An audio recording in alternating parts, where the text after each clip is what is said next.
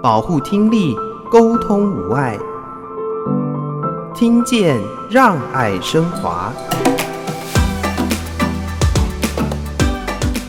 当他已经发觉到他可能有听力损失之后，他可能会需要一些呃介入，不论是确定的听力检查，或是后续的一些聆听上的需求建议，以及他的如果有需要选配助听器的这个过程，这个才是听损者他真正会需要接受到更多帮助和支持的开始。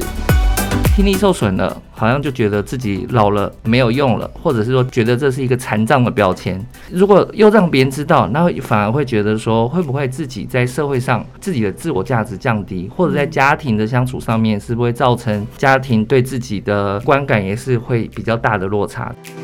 很多人第一次认识的时候，多少会有一点点退缩，而不愿意去申请一些呃残障鉴定啊，或是助听器补助。那但是借由这个方案，就是邀请他们来会内做听力检查、试听助听器跟借用之后，他们比较可能会了解到助听器带给他们的帮助到底有多大。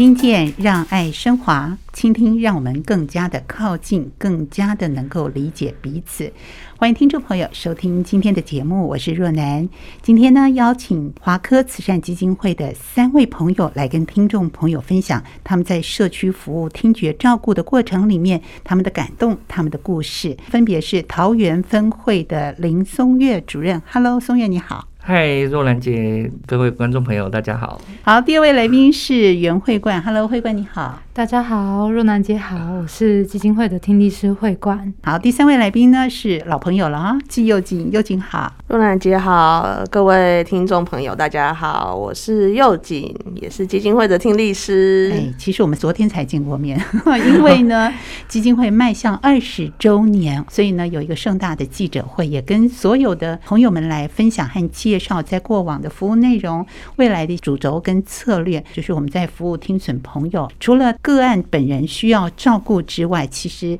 包含他的家人、主要照顾者的喘息服务，也是我们很关心的一件事。所以今天我们邀请三位来宾跟听众朋友分享，基金会特别设计了不同的方案内容来服务我们的听损朋友。我们先从地区的特点来跟大家谈一谈，因为对于基金会会内的服务，还有不同地点的服务，可能会产生一些在地化，是不是有些不同的内容呢？又锦，呃，没有错。我们华科基金会啊，从大概二零一七、二零一八开始就启动了一个服务，叫做助听器银行。嗯，那这个是有别于之前有提到说，我们有社区的筛检服务，然后社区的一些。卫教活动以外，它是有别于以往社区的据点筛检和推广活动以外不一样的服务模式，就是在当他已经发觉到他可能有听力损失之后，他可能会需要一些呃介入，不论是确定的听力检查，或是。后续的一些聆听上的需求建议，以及他的如果有需要选配助听器的这个过程，嗯，那这个才是听损者他真正会需要接受到更多帮助和支持的开始。嗯，对，所以在呃这几年，华科基金会启动了助听器银行的服务。也就是希望透过我们直接给予第三方的支持，来让民众获得直接的帮助。一开始的话，是以我们在基金会本部，也就是新店这边的办公室直接进行服务。等一下，我们可以称之它为会内的这个助听器银行啦。从去年开始的话，呃，成立了桃园中心，也就是等一下会提提到桃园助听器银行的部分。然后也很开心，今年开始跟新北市政府有连接上，启动了新北市助听器银行。所以整体来说，有三套的助听器银行系统在进行，执行方式可能略有不同，不过我们的精神都是一样的，也就是希望帮助听损者透过我们的直接服务，选择到适合的辅具，也得到呃他们应该要得到的帮助。这样子，那到底什么是助听器银行？有些什么样的方案来帮助大家？我相信听众朋友一定非常的好奇。我们先从案例来跟听众朋友分享一下。慧冠，你主要服务是在新北地区，谈谈你接触比较印象深刻的故事。因为我本身会接触到新北的个案跟桃园的个案。嗯，那新北的个案的话，因为新北市助听器银行的方案特色。就是我们会担任第三方的线上咨询，所以我大部分的时间是在线上跟个案去做一些卫教跟咨询。那比较特别的地方就是说，呃，我常常都会遇到一些低收或是中低收入户，那他们的。经济状况可能会稍微比较差一点，导致说今天如果要做残障鉴定，他们也是没有办法做这个自付额的。然后，呃，这些个案他们通常想要做这个残障鉴定的时候，就代表说他们其实想要了解助听器带给他们的帮助到底有多少。嗯，对，所以呃，我如果遇到这样的个案，但他可能拿不出钱去做残障鉴定的话，我也会呃在电访中邀请他，就是来到基金会。先检查看看他的听力程度是不是能够核发到补助的程度。那如果他是 OK 的话，我就会协助他这样子。嗯，曾经有发生过是可能经济比较困难，有难处的吗？诶、欸，其实还蛮多的，因为助听器的价钱不像呃大家所认知的这么便宜，嗯，所以就是很多人第一次认识的时候，多少会有一点点退缩，而不愿意去申请一些呃残障鉴定啊，或是助听器补助，嗯，对。那但是借由这个方案，就是邀请他们来会内做听力检查、试听助听器跟借用之后，他们比较可能会了解到助听器带给他们的帮助到底有多大，那才会进一步的想说，诶，要不要投入这些。呃，金钱或是这些力气去做下一步的改善，嗯、对，呃，我今天会觉得说，呃，个案佩不佩戴助听器都是他们的选择，但是，呃，身为基金会的听力师，我希望他们有知道这些资讯的权利，然后再去做自己做选择。嗯、对对对，尤其是基金会都是呃免费提供两周吧。两周的时间啊，让我们需要的朋友是可以来选择适合你的，而且最贴心的是，我们听力师都会很仔细的来帮助我们听损的朋友找出适合你的辅具，是不是这样子？对，没错，因为每个人的听力状况不太一样，嗯，那我们要考量的说，除了他的听损成因，那还要考量说，哎，他平常生活的环境是不是很复杂？另外就是说，哎，他是不是有在工作？嗯，或是说，哎。今天就是待在家中比较多，这些呃所有的因素都是要综合去做考量的。那当然，我们可以给个案全部的资讯，让他们去做选择。但是这样子如果不够聚焦的话，其实很难让民众理解说他们需要的东西到底是什么。嗯，对对。所以我们的工作其实是呃要依据这个个案的需求，帮他们划重点，然后提供他们资讯，再去做选择。一般人可能比较难体会和想象。啊到底这个环境对我们造成什么样的影响？其实我们在华科基金会的网站上，我们也可以看到很多的相关的影片，你才略略的知道，呀，哇，原来对于生活造成这么大的不方便。可是我们常常有种心态，能忍就忍，这一只耳朵听不到，好像另外一只还有残存的听力。近视的时候或视力不好的时候，我们会赶快要去配眼镜。可是听力不好的时候，为什么大家都会用这种？非常忍耐的心情去看待它。我们是不是也请松叶主任跟大家聊一聊？您是桃园分会主任，接触到很多的听损朋友。一般来说，心情上除了经济的考量因素之外，还有哪些因素和环境会是影响我们听损朋友他们却步的原因呢？呃，若兰姐，其实您问到一个非常重要，然后也是大家容易逃避或者是避而不谈的问题。那实际上，其实。这些有些是即将进入听损状况，或者是有一些他已经有听损问题不自知，家人呃类似半胁迫他来处理这个问题，或者是说自己听力问题已经很严重多年了，已经不想要去解决了。那其实最大的原因，第一个就是。这其实跟我们的社会对于听损认知有一个很大的一个错误的认知，就是听力受损了，好像就觉得自己老了没有用了，或者是说就觉得这是一个残障的标签。可是往往有时候我们会觉得。呃，年纪大了，看不到了，视力老花了，退化，会觉得自然的退化。可是当听力问题发生的时候，大家不会这么觉得，觉得就是一个障碍的标签。那如果这时候障碍标签，如果又让别人知道，那反而会觉得说，会不会自己在社会上自己的自我价值降低，或者在家庭的相处上面，是不是会造成呃家庭对自己的。的一些观感也是会比较大的落差，这是第一个自我的认知已经有退缩，再加上有很多错误的标签概念。第二个就是因为其实，嗯，老实说，其实听觉的辅具啊，不管是助听器、辅听器，或者是一些所有的听觉辅助装置，其实对于一般的家庭来说，它其实跟我们传统认知的概念会有一些落差。就是第一个价格很贵，第二个它取得管道不容易，就是说。这些东西不会像我们去便利商店，或者是说去个大卖场就可以随手拿起来来比比个价钱就可以来购买。可是这个不一样，这是要有一个专业服务。那个这专业服务又会受限于，就是说这些专业服务提供的人、提供的地方，他们一定是一个专业的一个验，就像验配中心一样。好，那可是这验配中心他们也要一些经营成本，所以造成说它的这个。产品它的定价会比一般人想象来的贵，因为一般人会觉得同样都戴在脸上，眼镜跟助听器怎么价格差那么多？眼镜好的几千上万已经很厉害了，可是助听器最基本起跳可能都是两三万起跳，那当然有几千块那种就会说是一个一个比较不好不适合的，那会觉得有个这样的大的落差。所以总结来说，第一个是自我对于听力受损的一个认知的错误。然后第二个就是对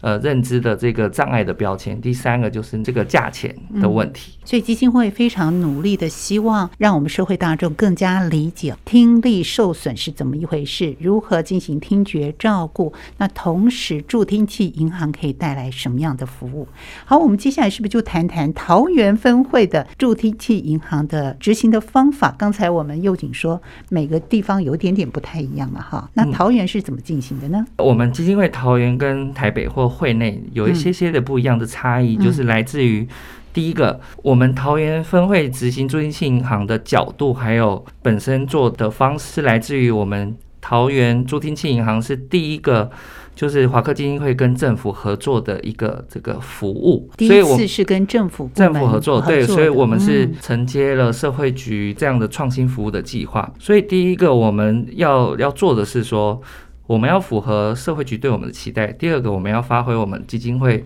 真的做助听器银行的精神。所以最大的差异，如果以我服务的这段时间来看的话，我觉得最大差异就是我们的个案，也就案家本身的来源，还有对他的服务的服务项目，还有服务状况是有一些差异的。因为我们是来自于社会局的一些补助方案，那所以我们在社会局的一些资源其实还蛮丰富的。比如说，我们跟社会局的需求评估中心、辅具资源中心、家庭照顾中心、社区资源中心、特殊资源中心，好，那这几个中心听起来都是非常文言。那简单来说，就是社会局其实对于不同年龄层，或者是不是只是说针对老年族群，甚至一些高风险家庭，也有一些照顾。他们的照顾呃都有顾及到，我的个案就不限于说只是针对六十五岁以上年长者，其实只要有听力问题，他们都知道有我这个单位，都会转到转个案来给我做服务。那甚至我们桃园助听器银行，其实在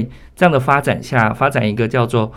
全方位社照整合听觉健康照顾、社区健康照顾、社区听觉健康照顾，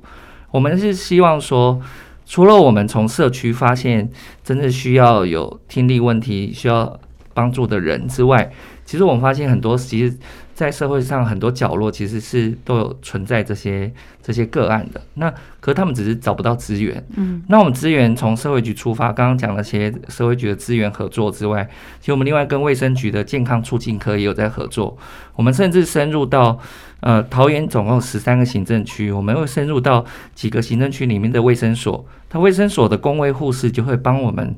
做直接的个案转介，因为本身卫生所里面有做所谓的慢性病的慢性病个案的筛检，那他们本身慢性病个案的筛检就包含视力筛检，呃，或者是其他的健康检查，那我们听力筛检就加入进去。嗯，那其实就直接发现之后，透过卫生所公卫护士做公卫的转介，然后直接我们助听器的借用，其实是更直接发现到需要帮助的人。所以总结一句就是说。桃园的资源来自于，来自于我们如何找到这些需要帮助的人，我们如何对这些需要帮助的人一个案来做个别化的调整。因为有些人他只是需要一个咨询，有些需要助听器的借用，有些是他是有耳朵的医疗疾病需要被转介，需要一个专业的第三方转介，所以我们就是做一个专业的第三方。专业的第三方来协助需要的朋友，也许是咨询一下，也许他需要进一步的来理解他自己的听力到达一个什么样的状况，甚至如果要进行医疗的话，就必须做一些转介。好，这是我们桃园分会跟桃园市政府共同合作的一些相关的内容。呃，会馆也有参与桃园的部分嘛？哈，在这个历程里面，因为不仅仅是六十五岁以上的老年人，所以它分布的年龄层是比较广的。有接触到一些个案吗？有。其实桃园的个案非常的多元，嗯、就是不管是经济状况或是年龄层，都是相对比较广一些的。嗯、对，那呃最近的话，其实桃园常常都会接受一些医疗单位转介来的个案。那最近有一位十八岁的妹妹，她其实就是呃在上大学之前都没有佩戴过助听器。那她也是大约在国中的时候发现说自己有听不清楚的这个状况，但是迟迟的却没有却没有介入她。对，那呃，高中毕业的时候，他是有想要带助听器这个部分，但是却因为经济的关系，他本身是中低收入户，所以就是先搁置了学业，也先搁置了听力这个问题，先投入了职场。对，他是在露营区打工，做一些餐饮的服务。那他最近是因为刚好要上大学了，他是读就是音乐系，他读音乐系。嗯对，那其实聆听的需求还蛮大的，需要弹钢琴，需要跟同学沟通。那当然，年轻人也是需要使用手机。对，所以他其实是一个蛮需要助听器的一个个案。对，那呃，在读大学之前，他就是有想配助听器这个部分，所以到圣保禄医院做听力检查。那医院的听力师跟社工也非常的热心，所以提供了这个转介资讯，就是。华科基金会这个资源给个案，那我们也主动的联系个案，帮他找到了公益助听器，那也把原本比较基础款的中公益助听器，也争取到了比较稍微中高阶的部分，比较符合他日常的需求啊。那助听器的初阶跟中高阶，其实有时候也会依照个案的需求去做一些呃选择上面的调整。对，那像这一位呃妹妹的话，她本身就是有使用。手机听音乐的习惯，那也有一些呃要蓝牙连接的部分，也需要演奏一些乐器，所以我们才会做这样的一个助听器捐赠上面的调整。对哦，原来比较是公益的，在基础这个阶段，对，但是因为他有比较特殊的一个需要嘛，哈，所以帮他的配备稍微提升一点。刚开始戴上会不会有一些不适应啦？或者是他一戴其实就觉得很好？他其实一开始适应的还算 OK，但是会发现说，哎，他每次摘下助听器要给我们调整的时候，就是耳塞会有一点湿湿的，所以就是再去进一步做了检查之后，有怀疑说他可能有中耳炎的部分，所以我们也有提醒他，就是要回去去诊所检查一下会比较好一些。那在捐赠当天。其实个案也非常的开心，他把妈妈也带来，对，因为全原本妈妈全程都是没有参与的，嗯、也不清楚说，哎，最近妹妹在忙什么啊？但是捐赠当天，就是妈妈也一起来，那看着妹妹用的很顺利，那她、嗯、也非常的开心，说，哎，我的女儿终于要上大学了，她也可以很清楚的听到自己。呃，弹的音乐，嗯，对，然后还有可以顺利的使用手机这样子，嗯，成长的过程里面，因为经济的因素啊，所以可能在中学这段时间，甚至半休学的状态都没有办法好好清楚的聆听和沟通。但是终于进了大学，真的也非常感谢华科基金会呢，帮助他世界更加的宽广，是不是？倾听让彼此更加的靠近呢？我们休息一会儿，待会请三位来宾继续跟听众朋友分享。六六麦噪，音量控制在百分之六十，每天最多聆听六十分钟，享受生活全都六。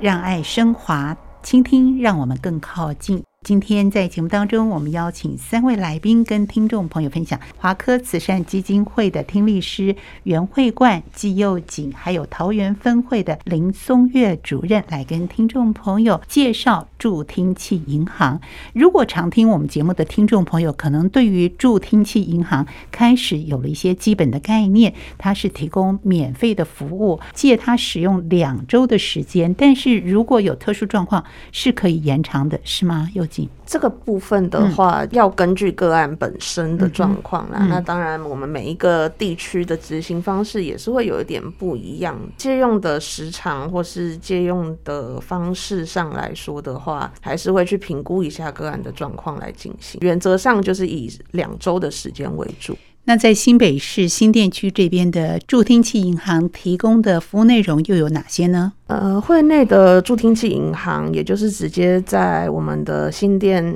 总部这边来执行的助听器银行。听说有六星级的听力测验室吗？是没错，我自己是觉得这个听力室是非常的舒适啦，嗯、包括里面的设备环境跟整体的感觉上来说，对，所以如果观众朋友有兴趣的话，也欢迎预约检查，然后来一起来我们的听检室来看。看看，然后体验一下听力检查，然后听到的人有福了，所以是要预约的，对不对？把电话号码跟大家分享一下，电话号码是零二八九一一一三一一，哎，所以可以直接打这支电话来预约吗？对，但因为呃，我们会内的助听器银行是预约制的，嗯嗯、对，所以其实有时段跟名额上面的限制，所以如果预约的时候刚好那段时间可能排程比较多，就会要等一段时间了。好，再说一次哦，零二八九一一一三一一，零二八九一一一三一一。好，听众朋友可以打这支电话预约。好，预约之后呢，会怎么样进行？呃，预约之后的话，我们会先以一通电话，然后来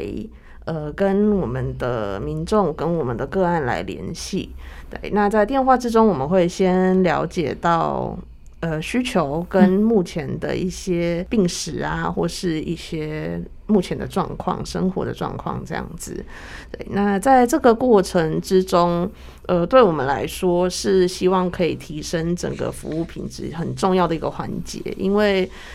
要帮他初步选择怎么样的助听器来试听或是借用。然后要为他设计怎么样的服务流程，就会在这个时候先有一个初步的雏形出来。嗯，对。那在呃实际服务的当天的话，以往的模式我们是会进行详细的听力检查，那说明结果及进行呃初步的建议还有咨询。那在了解到他的情况之后，会帮他选择一副。呃，可能比较适合的助听器来进行试听，并且借用两个礼拜的时间。嗯。那在今年开始，我们尝试着改变我们的服务形态。今年的模式的话，我们希望把助听器银行还有华科基金会的优势和价值发挥到更大，所以我们不再以现场直接借用回去，而是以现场比较大约两到三副的助听器，让民众感受出不不同品牌的助听器或是不同等级的助听器会有什么差异，哪一种除了我们的建议以外更适合他，他更喜欢哪一种？那。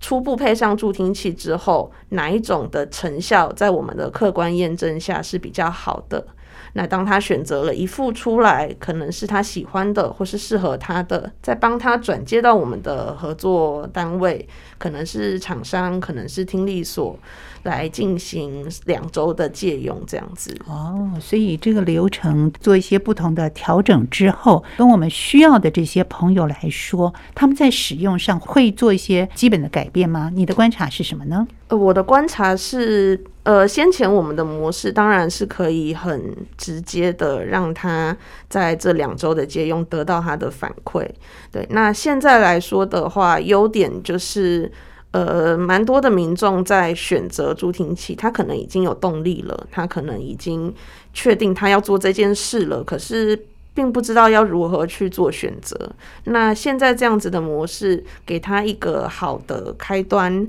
然后让他有一个方向，比较知道呃怎么样开始。那到后续合作厂商之后，他同样可以借用两周，在这两周中。在他的自己生活、他的工作、生活、学校环境去使用下，我们还是会以电访的方式，或是用线上的方式来了解他的聆听情况，持续的帮助到他。嗯，对，所以这个过程中也让我们的服务呃更有价值一点，因为过往的方式，我们可能。前端已经帮他初步的去选配调整到一个适合的模式，那他在转介到厂商之后，可能又重复了一段这个历程。嗯、那现在的话，就是呃执行的内容，我们跟服务单位。就有一点不一样，那每一个阶段都有它可以真正协助到个案的部分。嗯，那对于一位朋友，他可能从来没有去过啊，他心理上是不是要有些准备，或者是说基金会有设计一些流程啊，帮助他能够更清楚，哎，我处于什么样的阶段，我有些什么样的需要，基金会也会设计了一套听觉赋能的历程，可以帮助大家更了解。我们是不是也介绍一下游四海过五关斩六将？他希望能够提供什么样的服务呢？许多的使用者，他可能戴了一段时间，没有多久的时间就放弃，是因为戴上去会很吵，然后助听器给人一种又贵又不好用，然后怎么没有什么帮助的感觉。那其实我们的听觉系统很复杂，它在任何一个部分如果出了问题，它都。会让我们的听力会有可能受到影响。那尤其是我们比较内部一点的问题，像是神经上的问题呀、内耳里面的问题呀，受到的影响，它并不是马上戴上助听器就可以恢复的。也就是说，我们可能需要经过一段时间的重新适应，才可以让我们的。听觉系统在受损或是已经有退化的情形下，聆听的更好。嗯，那游四海过五关斩六将这一套模式，就是设计给刚开始佩戴助听器或是已经很久没有听到声音、刚开始介入的。个案朋友来去做协助的，其中游四海的话，他就是教导个案如何去正确的操作使用助听器，包括怎么样正确的佩戴到位，要不要换电池，左边右边怎么分，然后怎么样去充电，正确的去佩戴使用助听器，这个是游四海的部分。那过五关的话，就是针对佩戴的音量。还有佩戴的时间，从一开始可能以比较小一点的音量，然后比较短一点的时间，慢慢开始适应。那最后期待是可以达到最终的目标值，然后整天都可以佩戴在耳朵上面。这个是我们过五关的部分。那斩六将的话，就是一些呃听觉赋能的一些初步概念，像是一开始可能要先从安静环境下去佩戴，那慢慢到吵杂环境下才可以佩戴。一开始可能是一对一的单人对话开始练习，到后面可能可以多人的情境，甚至是可以去聆听电脑啊、电视啊的声音。对，那由四海过五关斩六将，每一个里面大项目里面都会分成小的步骤，所以它可以依循着这样子的步骤去慢慢的练习，来增加自己的佩戴时长，逐渐让我们的佩戴情境更加的复杂。最终是希望可以好好的去使用助听器这套教材，就是可以让他好好的开始，然后让他有一个比较有方向的去进行。嗯，我们真的不希望呃这么昂贵的辅具啊就丢在抽屉里，回家他就说不舒服、太大声、太吵，很多的不适应都没有再回馈，让我们听力师知道，我们找出问题来协助他。好，其实慧冠呢，他除了在桃园有些经验分。享啊，协助我们的听损朋友之外，新北市也是你的服务范围之内啊，是不是跟我们介绍一下新北市的服务内容？跟刚才我们其他两位说的有没有不一样的地方？它的特色会是什么呢？啊、嗯，其实今年新北市也是跟呃社会局有些连结。那我们这次比较特别的是，直接跟辅具中心有一些合作的部分。对，那呃，其实新北市是全台湾最多听力所的地方，嗯，也是最多呃民众居住的地方。这个听力所指的是政府部门设立的听力所。所谓听力所，它其实算是一个医事单位，里面的服务人员其实都是经过国家考试的听力师。那另外，他也因为自己是一个医事单位，所以不会贩卖助听器。所以呃，这一次新北市助听器银行考量到说，哎，其实新北市有很多呃听力受损的民众，所以就是有跟华科基金会以及新北市的各家听力所合作去承办这个新北市助听器银行的业务，那在接触的过程里面，有没有让你印象深刻的个案呢？其实我们基金会在这个方案里面，主要担任的是一个个管师的角色。各管师，对，嗯、个案管理师，对，各管师的角色。那其实我们会做的工作，主要是在线上进行咨询，了解民众的需求，让他们知道一些资讯之后，再去听力所进行试听跟借用。嗯，对。那其实线上咨询对于呃我。来说，对于听力师来说，是一个还蛮挑战的事情。对，怎么说？因为其实呃，我们面对面会比较好建立一个信任感。对，那现在电话诈骗又这么猖獗，所以其实很多人会对于电话上会比较有一些戒心。所以如果我要打去跟民众去进行一些卫教，讲解一下自己的定位，其实都是有一点点困难的。对，那就是随着呃一些经验上的累积，其实多少会认识一些个案，那也会累积一些经验，对，让我知道说，哎，要怎么去切入他们的痛点，让他们知道说要怎么去。呃，选择助听器。对，那我最近遇到一个比较特别的个案啊，他其实是一个独居的阿姨，对，她年纪大概。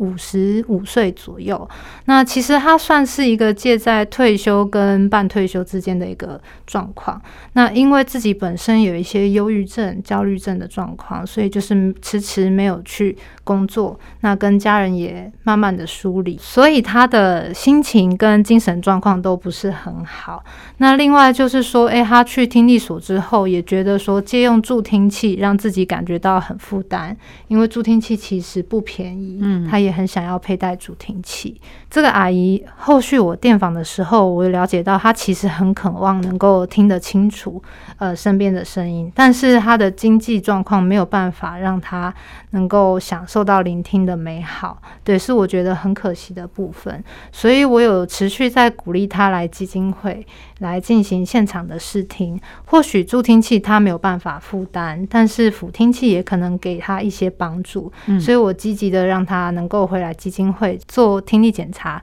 并且试用看看不同的听觉辅具，看这样的听觉辅具在经济跟听力的平衡下，他是不是能够做出自己的选择。嗯，对。你刚刚讲的听觉辅具是由基金会提供？对，其实听觉辅具很多元，它就是除了说诶助听器之外，还有一些呃不是医疗器材的辅听器，但是它一样是能够把声音给放大。嗯哼，对，但它的差别就是说，它不是依照每个人的听力去做细致的调整。那这样子的一个辅听器，它其实适合一些呃可能口袋没有这么深，或者是说轻度听损的人去做选用。有时候可能听力师也不太会推荐一些听损朋友使用辅听器，因为音量控制其实是一件很重要的事情。如果今天辅听器给的声音不恰当的话，也很可能会伤害到听力。嗯、那今天这位呃，刚刚说到那位呃，经济状况还有忧郁症的阿姨，我会选择给她使用辅听器的原因，是因为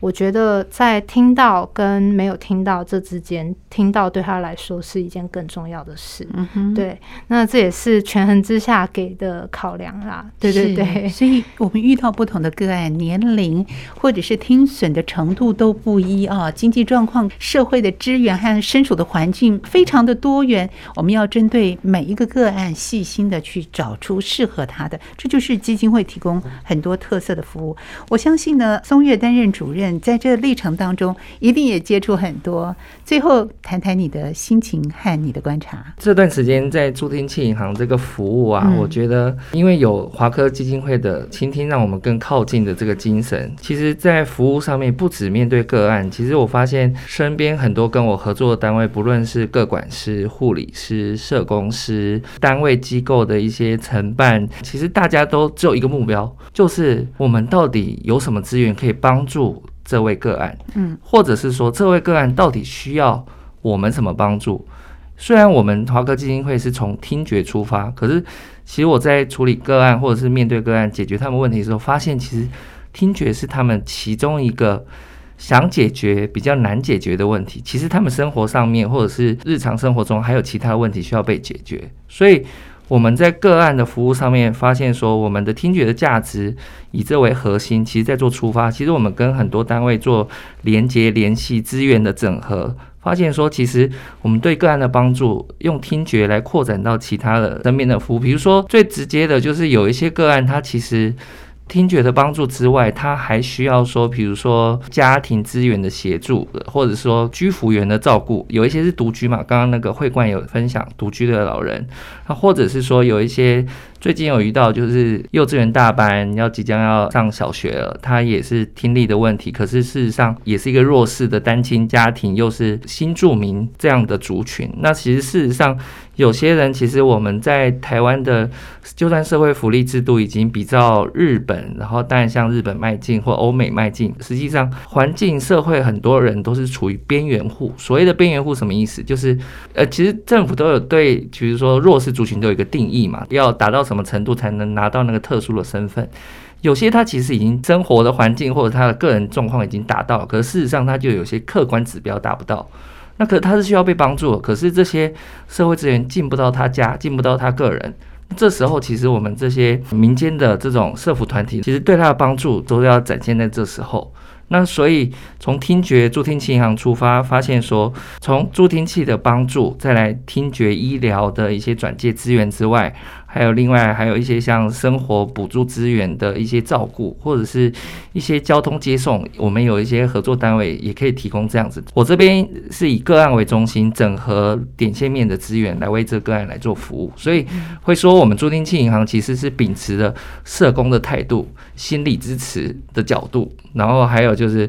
我们专业听力听力师面对他听觉问题处理的态度，所以其实还蛮多元的。每个个案他需要得到帮助，或者是我们对他的付出，不是只是一副助听器，或者不是只是帮他转接一个医疗资源，或者是不是只是帮他找到补助资源而已。实实际上，我们其实基金会做的还蛮多，只是因为在听觉上面我们描述的可能比较具体，很多事实上每个个案我们对他的付出是无形的。嗯，大概是这样。听起来真的是全方位的服务哎，这些事情也很多。你看，要横向的连接其他相关的单位，或纵向的跟政府相关的部门和资源的一个联系啊，甚至要帮他们申请。所以呢，这么多的一些服务内容在里面啊，我相信经有华科慈善基金会啊，助听器银行的推广，还有观念的沟通和分享，会让我们更多的听众朋友知道哦，到底可以提供哪些服务。我们如果有需要的时候，我们可以向呃有关的单位提出一些申请。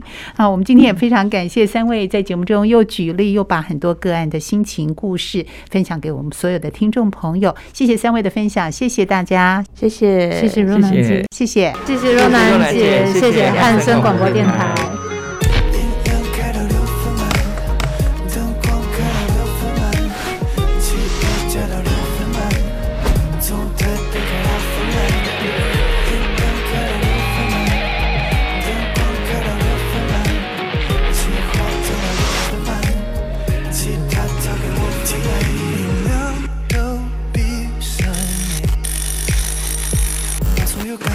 关机，中手扶着音乐，不害怕听不见。小心掉分贝，现在的杀手锏。这个装作讯息都不要，开启飞行模式找不到，六十分钟不多也不少，听完一张专辑刚刚好。